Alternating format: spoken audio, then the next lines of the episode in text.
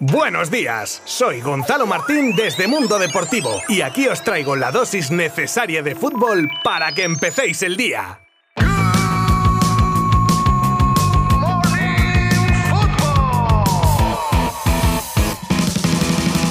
Ayer se cerraba la jornada liguera con el partido entre el Barça y el Granada que acabó empate a uno. Y madre mía lo que podía haber pasado de no ser por el gol en el minuto 90 de un Ronald Araujo que estuvo espectacular. Partidazo del uruguayo que fue de lo poco que se pudo salvar de los culés. Marcaba Domingos Duarte en el minuto 2 de partido, momento en el que el equipo nazarí empezó a replegarse, replegarse, autobús por aquí, autobús por allá. Y eso no es lo peor, que no me meto en la totalmente lícita opción de juego del Granada, que fue encerrarse en el área. Pero es que yo veía el partido y lo siento, pero no reconocía al Barça en nada, ni un atisbo de luz en su juego, dominando el balón.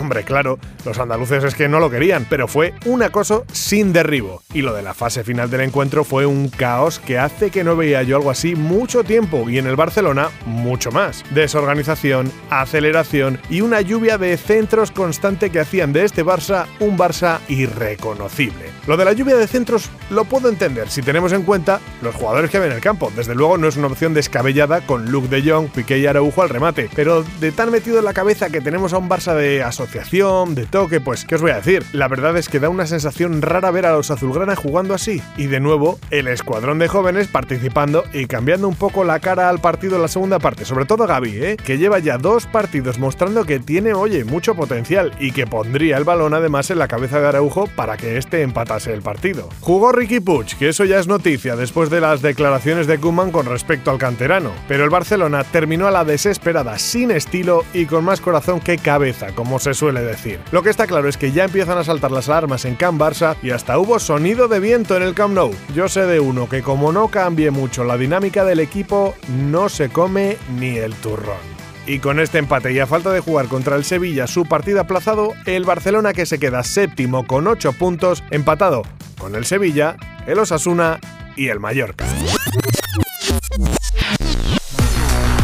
Y continuamos con la polémica, que ya sabía yo que no iba a quedarse ahí en el cambio de Leo Messi en el último partido del PSG frente al Lyon en el minuto 75, cuando el empate a uno lucía en el marcador. Y es que el jeque Altani o es un cachondo, o cuidado con los mensajitos que sube en las redes sociales después del incidente, por llamarlo de alguna manera, con Leo. No se le ocurre otra cosa que subir una foto de Pochettino saludando o diciendo adiós, según le interese a cada cual, y en la que escribió Londres es una bonita ciudad, ya lo sabes tú. Sobran las interpretaciones, la verdad, pero como ninguno estamos en la cabeza del jeque, muy osado sería lanzar una media amenaza encubierto en una red social, pero vete tú a saber. La verdad es que la noticia del cambio de Messi acompañado de las fotos en las que el argentino parece estar flipando, literalmente, pues necesitan de una explicación de los protagonistas, y en este caso de una de las partes que ya argumentó que era para prevenir lesiones futuras, y ahora además salen unas imágenes de Leo tocándose la rodilla que acreditarían dicha versión. Cada uno que sus propias conclusiones, que yo ayer ya saqué las mías.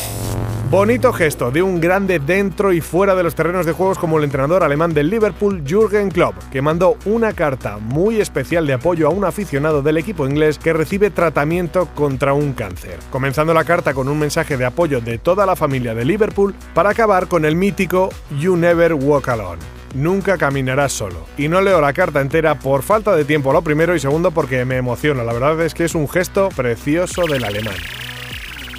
¿Quién nos iba a decir al principio de temporada que por fin Benzema, que desde la salida de Cristiano estaba más solo que la una en el ataque del Madrid, encontraría a su media naranja deportiva y más que fuese Vinicius, que no concretaba sus ocasiones en gol y que ahora los mete como churros, siendo una de las claves del buen inicio del Madrid esta temporada? Una sociedad que lleva 11 goles en 5 jornadas y que de continuar a este nivel puede hacer grandes cosas.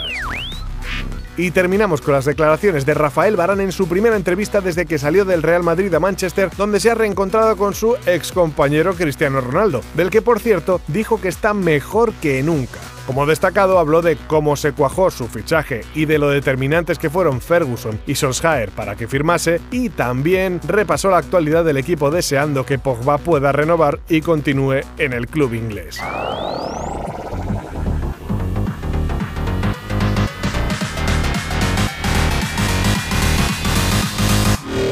Y llegamos al final del Good Morning Football de hoy, recordándoos que hoy hay jornada intersemanal de liga y que por supuestísimo os animo a seguir los partidos que se van a jugar desde nuestra web www.mundodeportivo.com y desde nuestras redes sociales donde actualizaremos al instante lo que vaya pasando en la tarde noche de hoy y donde también podéis dejarnos vuestros comentarios y vuestras opiniones, por cierto. Mañana más, un saludo, adiós. Mundo Deportivo te ha ofrecido Good Morning Football, la dosis necesaria de fútbol para comenzar el día.